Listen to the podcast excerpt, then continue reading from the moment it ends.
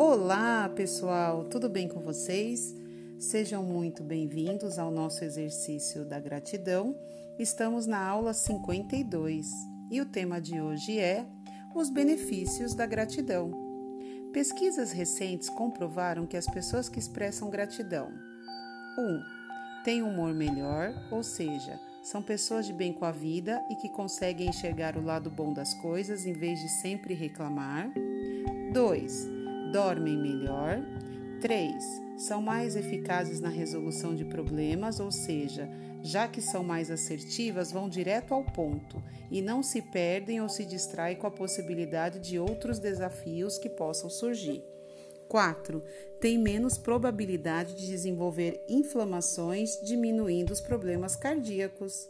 Você sabia disso? E aí? E você? Já agradeceu hoje? Então não esqueça! Repita comigo: a gratidão transforma e agora registre os três motivos pelos quais se sente grato.